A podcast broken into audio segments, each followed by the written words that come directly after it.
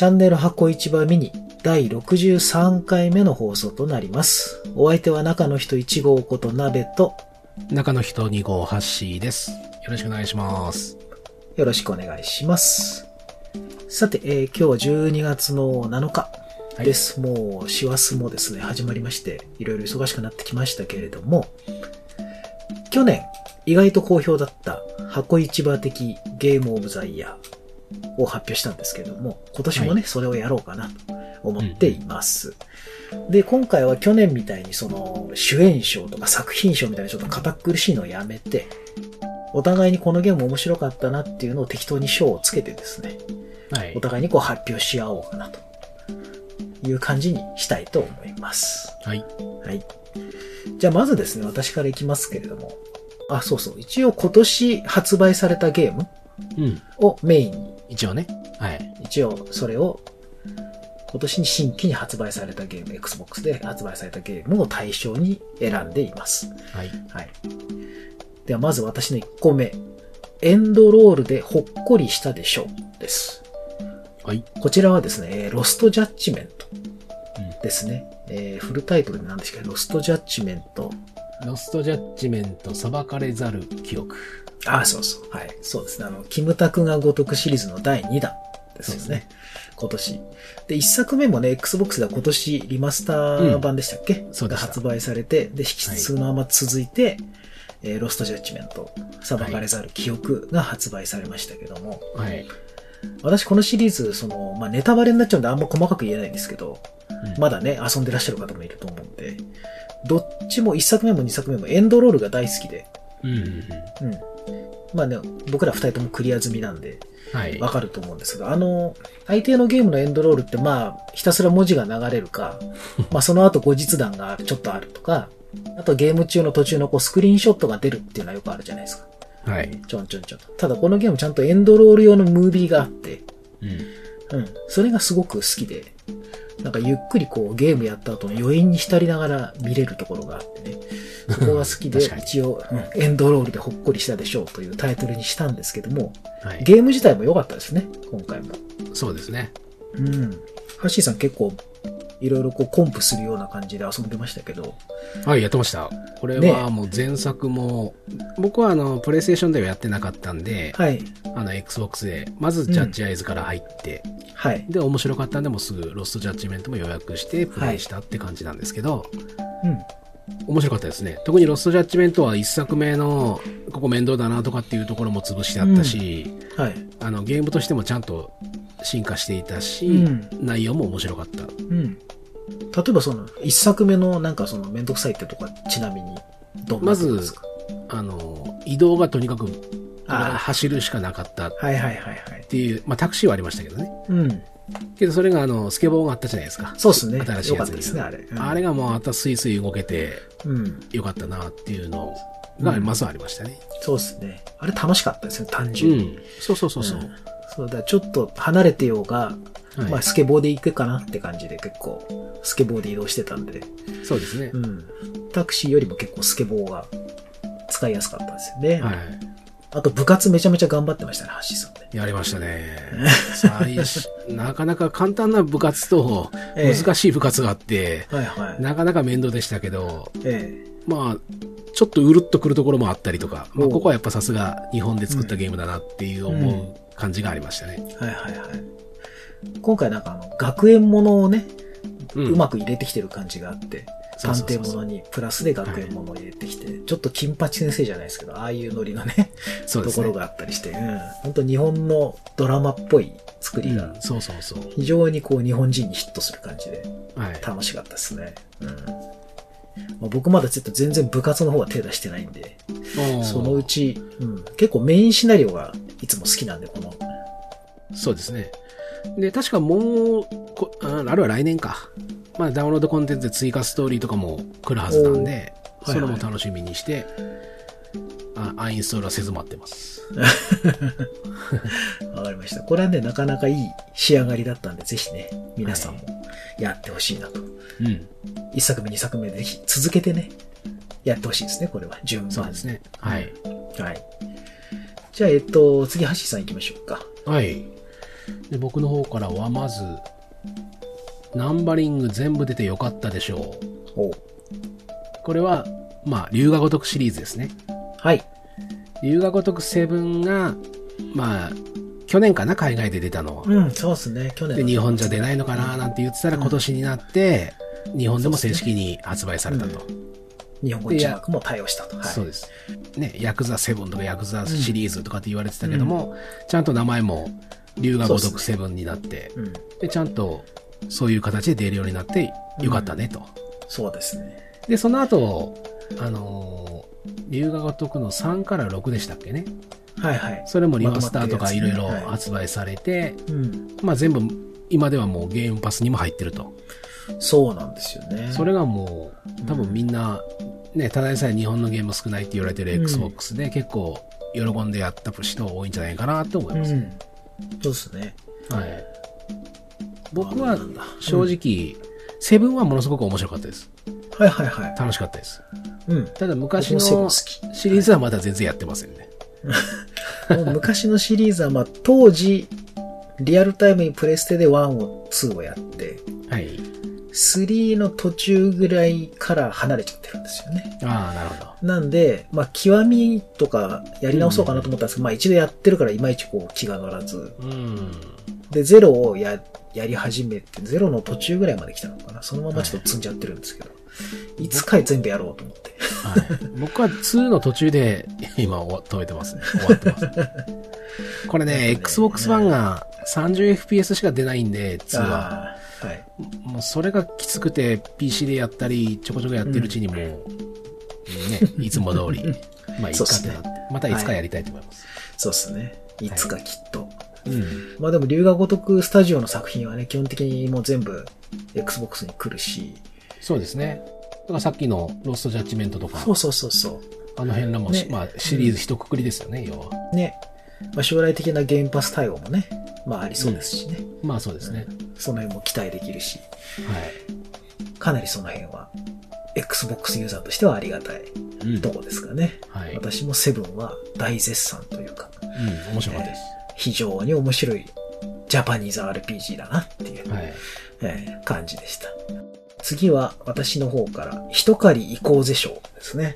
はい。一狩り行こうぜは、あの、狩るの字が、えっと、モンハンの方ではなくて、芝刈りの方ですね。はいえー私これリリースされた時ずーっとやってましたけども、ローンモーイングシミュレーターですね。はい。芝刈りゲーですね。そうですね。ひたすら芝を刈るだけの ゲームというか仕事みたいな 感じですけど、まあね、海外のこういったよくシミュレーター系、いろんなそのファーミングシミュレーターとか、農業やったり、ね。なんかいろんなのありますけども、このひたすらただ芝を刈るだけっていうのはなんなんかですね、ずーっとやってられて、非常に楽しかったんですよね。何が楽しいのかよくわかんないんですけど、多分これ、はいハマる人とハマんない人も完全に二分されるんで、こういうね、シミュレーター系は。でしょうね。うんですね。でね、やること意外と少ないんですよ。その、農業系とかって結構いっぱいやることあるじゃないですか。はい。なんか季節ごとにこう種そうですよね植えて、うん整地してみたいな。これ基本的に芝刈るだけなんで、はい。やることはそんな変わんないですよね。うんその単純さもいいのかもしれないですね。なんかこう。うんまあ、わか、わかりますね。はい。うんひたすらずっとテトリスやってるうん。わかる。おばさんとかいるじゃないですか。うちのお母ちゃんとかもずっとテトリスだけやってるとかそういう感じの人なんですけど。まあ、いくらでもずっと掘ってるだけとか、そうそうそうそうそういう感じですよね。うん。ひたすら広大な土地をただ平らにするだけ。そうそうそうそうそう。この山を削りたいみたいな人いますもんね。はいそうそう、そういうノリなんですよね。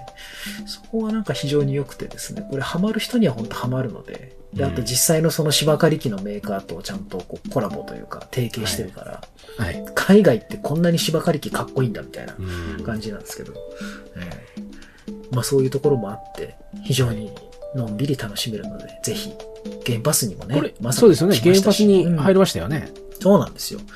ゲームパスに来るとは思ってなかったんで、はい来てちょっとびっくりしましたけど。んええそう。で、今 DLC が来て、なんかあの、いこれイギリスが舞台なんですけど、はい。このイギリスの歴史的ななんかあの、ストーンヘンジとかあるじゃないですか。石が立ってる、こう、はい世界遺産みたいな。あんなような感じの公園を芝刈る、芝を刈るみたえー、いなのも追加されたりして契約を取ってきましたね。そうそうそうそうそう。はい。そういったね、なんか、よくわからない DLC も有料で売られてたりするので、うんうん、そういうのも試してもいいかもしれません。はい。じゃあ、ハッシーさん次行きましょうか。次は、バイオらしいバイオだったでしょう。はい。もうこれタイトルで言ってますけどね、もうね。はい。これも バイオハザードビレッジ。はい。まあ、バイオ8かなそう ?8 ですね。はい8になりますね。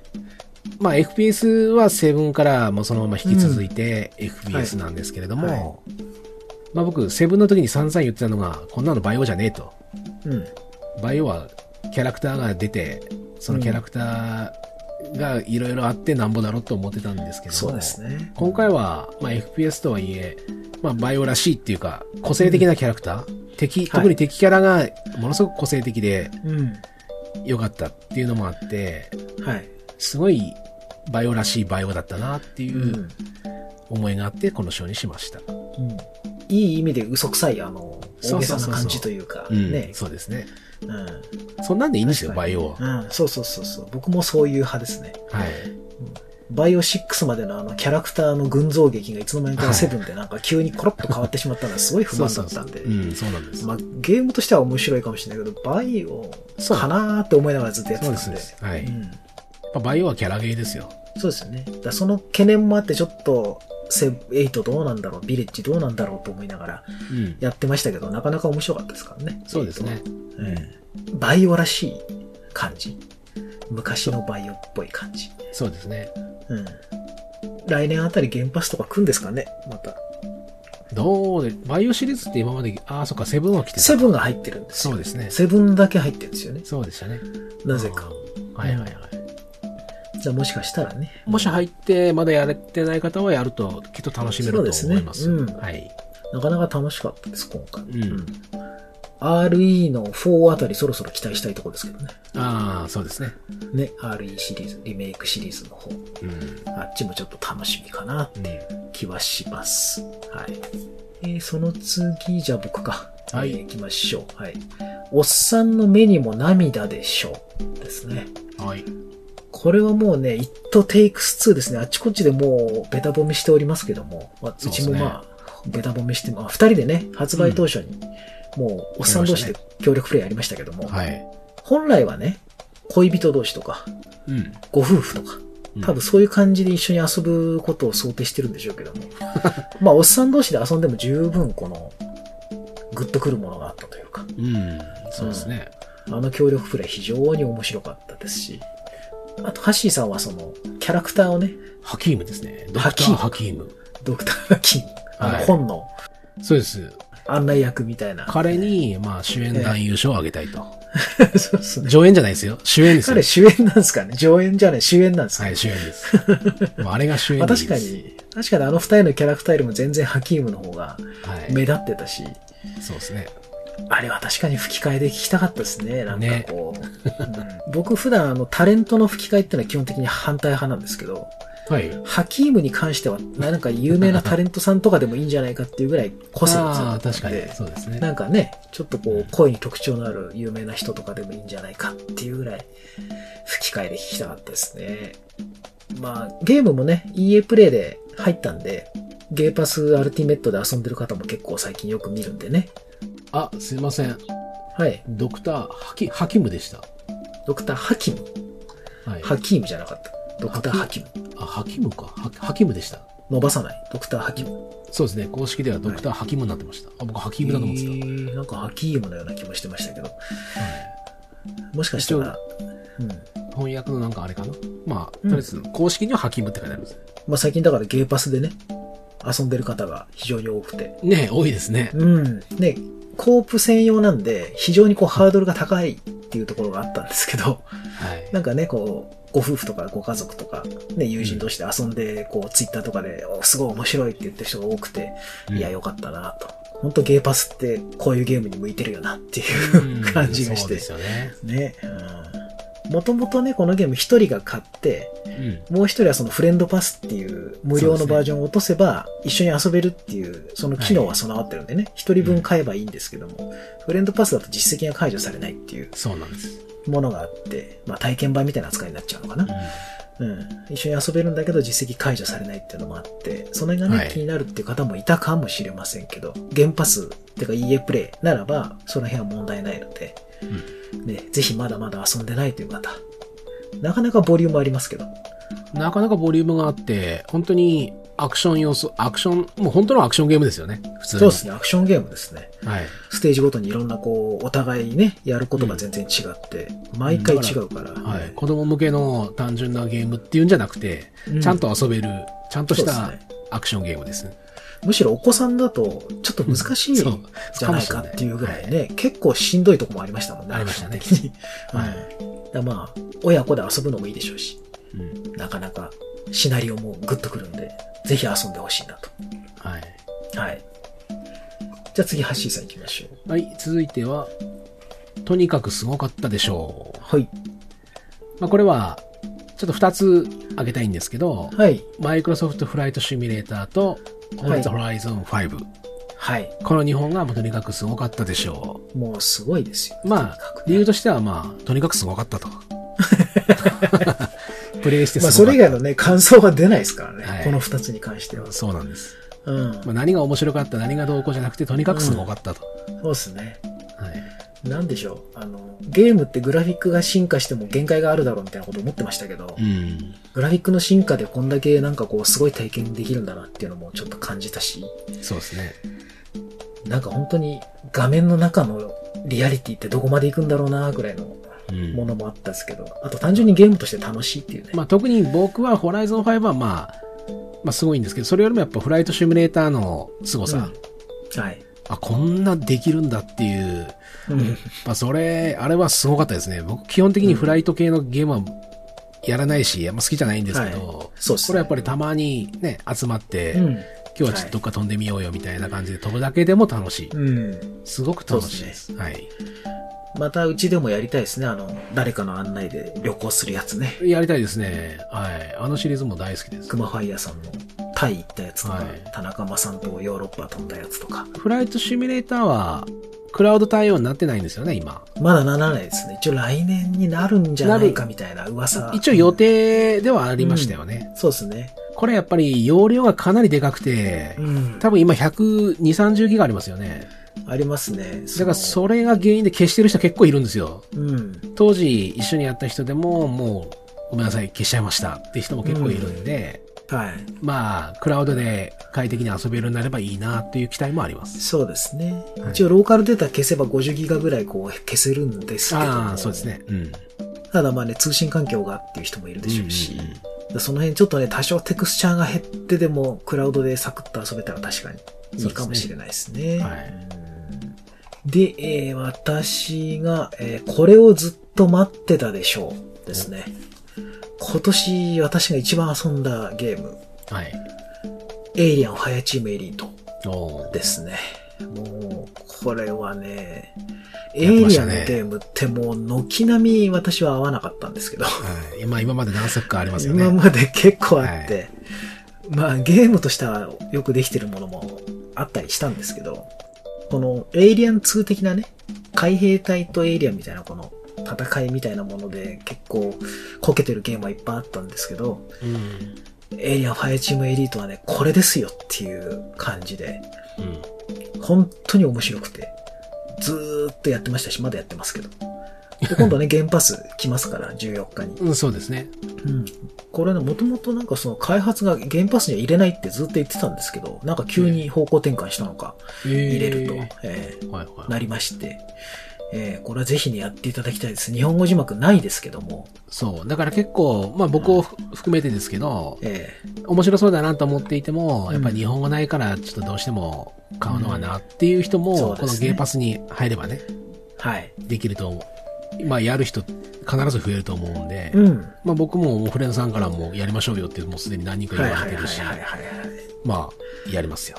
なべさんいや、絶。対やっとし、やりましょうよ、これ。はい箱市場でもまた配信しましょう、これ。ただ、日本で配信されるのかなっていう微妙な心配もありますけど。そうですね。一応日本ストアで配信売ってるないかして,、ま、してますよ。るある、売ってますよね。はい。だまあ大丈夫じゃないかな、まあ、とは思いますけども。うん。あとはね、日本語対応が本当にあるのかないのか、よくわからないところ。で、公式では、日本語対応するなんていうことを言ってましたけども、それが Xbox 版のことをちゃんと指してるのかどうかとか、ちょっといまいちうん返事がなかったりとか、はいよ。くわかんないんですが、本当にあの、エイリアン2とかをリアルタイムで見てた世代はもうドンピシャでハマるので、これ。うん。とにかくエイリアンの挙動がすごくエイリアンなんですよ。はい。あの、のた打ち回る、撃たれた後にのた打ち回る感じとか、はい。死んでるんだけど、その後のた打ち回ってたり、尻尾だけピカピクピクしてたりだとか、うん。あとその、銃のパルスライフルの音とかね、スマートガンの音とかっていうのが結構映画の音に近かったりとか、とにかくもう雰囲気が抜群なので、まあ、箱市場の動画でも何本でも出てるから、その熱量は多分皆さそんに伝わってると思います。ええあの、プレゼント企画までやりましたしね、ついにはあ。そうですね、ええ熊さんとねそう、そうそうそうそう、熊谷さんと合同はいでやりましたそうよね。なんですよ。だからもうね、ぜひぜひ遊んでほしい。今年私が230時間ぐらい遊んだ。8月に出たのにね。はい。もう、そんぐらい遊んでるので、ぜひやってほしいなと思います。はい。ははい。い、次行きましょう。はい。ハッシーさん。じゃあ、私から最後ですかね。はい。これ、まあ、ハッシー特別賞として、あえの、賞をつけたんですけど、え。はい。今年発売じゃないです。はい。もう、ギアーズ5。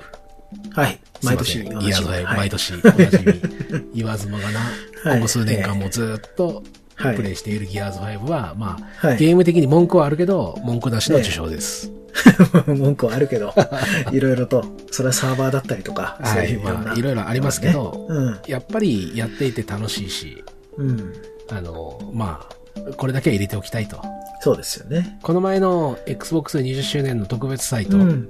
あれでも、はいはいはここ2年、3年はまあ当然のようにギアーズ5が、モストプレイゲームになってましたし、はい。まあ、これだけは入れさせてください。お願いします。そうですね。まあ、ハッシーさんはもう、例えば夜ゲームしてて、えー、友達となんかこう遊んでて、あ、人足んないからちょっとハッシーさん声かけてみようかなと思って見ると基本的にはもうギアーズ5って書いてあるんで、マッチングプレイ中ってなって、うんあ、またギアーズやってるか、じゃあいいかってなって。っていうのが基本的にね、ほぼほぼ毎日のような感じなんで。今日ちょっとアプリで見たら3500時間を超えてましたね。さ、3500時間ですか？はい。ま、3年ぐらい経ちました、もう。そうですね、発売して確か。3年かな ?3 年目か。3年目。丸2年ぐらい。2年ちょいか。2年ちょい。はい。年間1000時間ぐらいは遊んでると。そういうことになっちゃいますね。そうでしたね。はい僕のエイリアンなんか別にそんな8月からで200何十時間つってもそれよりも全然多いんですね。すげえな。。ずっと恐ろしいですね。やってましたからね。まあでもそんだけの熱量はね、いいですよ。ハッシーさんのその一つのゲームにこう、かける感じ？いいいいと思います。僕は食い散らかすタイプだからね、結構。短期間にガでもッといって、。僕も、もともとはね、あええのそんな、ずっとやってる感じではなかったんですけど、ギアーズ4あたりぐらいはちょっとおかしくなっちゃいましたね。そうですね。確かに。確かに、ハッシーさん、ギアーズ4ぐらいからなんか異常なこの情熱を見せ始めましたね、確かにね。やっぱ、うん何があった。フレンドさんがいろいろ、うん。はギアーズのフレンドさんも増えて、やっぱり一緒にやってると楽しいって、まずそこですよね、うん要は。い、確かにね。みんなでやると楽しいよと。一緒に遊ぶ人がいれば何でも楽しいよと。そうそうそうそう、そういうことですそ。の上、ギアーズは楽しいよと。はいそうですはい。はい。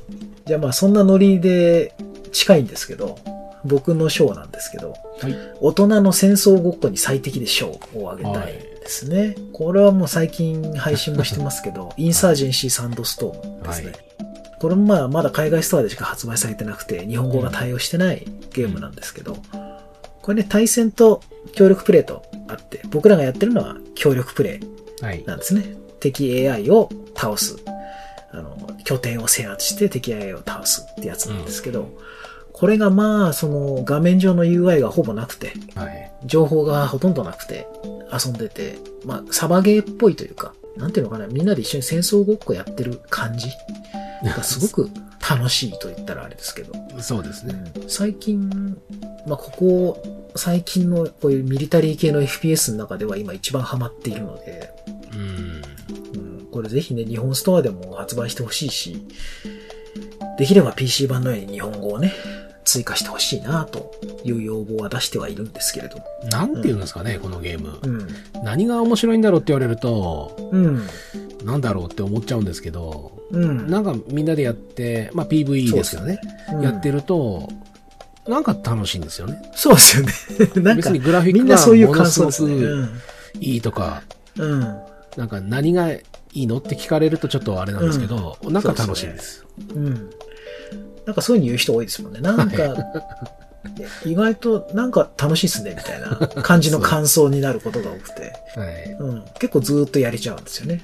うん。まあ、対 AI なんで、まあ、うん。AI ボットが結構強いっていうのもあるし、うん。まあ FF とかあるんで、常に緊張感持ってやらないとすぐ仲間を間違えて殺しちゃうっていうのもあるから、うんねまあその辺がちょっとメリハリあっていいのかな。うん。PVE はね、普通、うん。FF とかないのが基本じゃないですか。うんまあ、あり、ありにはできると思いますけど。はいはい。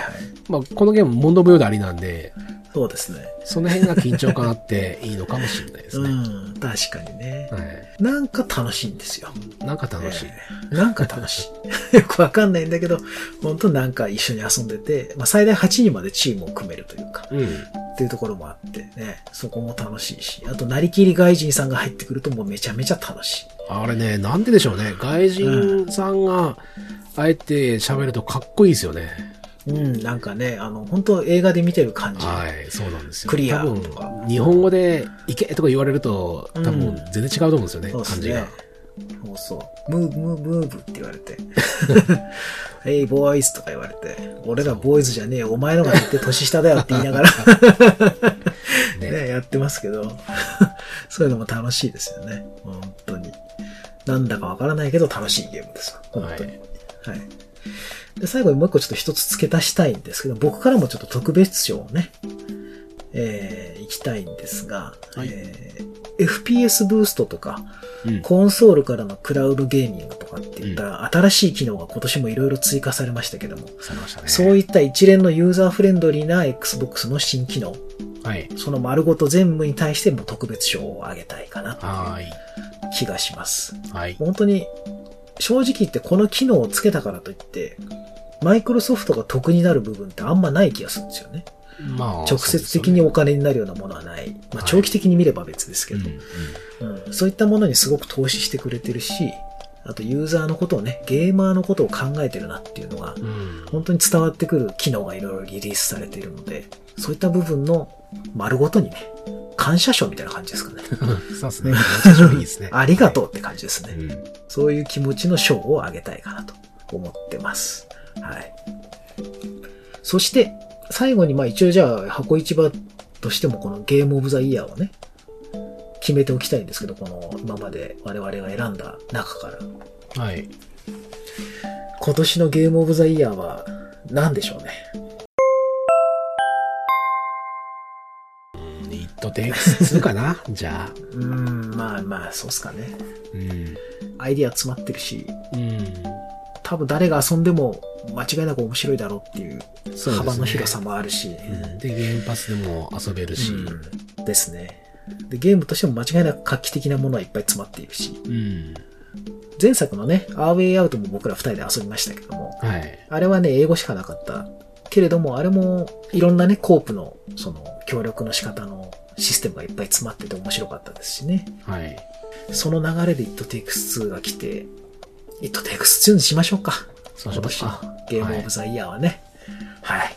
ということで、箱市場的ゲームオブザイヤー2021は It Takes Two はい。ということにしましょう。で、ドクターハキムが主演男優賞でお願いしそうですね、主演男優賞ですね。はいえー、残念ながら木村拓哉さんは主演男優賞を取れなかったと。我々の一個年上、先輩ですけども。はい。未だにかっこいいなっていう。そうですね。ねありますね。まあ、こんな感じで一応箱市場的なゲームオブザイヤーも紹介しましたが、皆さんのゲームオブザイヤーもね、今年も募集しようと思います。はい。去年もいろいろと。去年もね、ね、出してもらいましたね。かなりの数募集というか応募いただいて、かなり面白いこう熱のこもったね、お便りいっぱいいただいたんですけども、今年もそちらで募集したいと思います。今ここに多分ね、画面に募集の要項が出てると思いますけども、一応締め切りは年内いっぱいにしましょうかね。12月そうし31日の、まあ、夜中まで、えーはい24時、まあ、23時59分、そのあたりまで、うんだいたいそのぐらいまで、私がお正月の休みにそれを見てですね、まとめて、また年明けに二人でそれについてこう、お話しして、はい。それ皆さんの中で一番こう、良かったなっていう人にまた何か、何かしらのプレゼントをね、差し上げようかなと。はい。うん去年はドラクエでしたっけ？去年ドラクエですね。ですよね。ドラクエ11か。非常にこう、熱の入ったお便りをいただいて、そうですね。もうこれはもう僕ら二人ともこれだろっていう、感じで。もうね、一致した感じだったんで、はいまた今年も熱の入ったお便りをいただきたいかなと。ちなみに去年の様子もね、まだアーカイブというか、この番組として残ってますから、まあお暇な時間に見ていただけると、皆さんのこの熱いお便りが見られるので、ぜひお願いします。はい。はい。そんな感じで今回は、小市場的ゲームオブザイヤー2021をね、発表いたしました。はい。また皆さんの今年のね、面白かったゲームも教えてください。はい。では最後までありがとうございました。はい。ありがとうございました。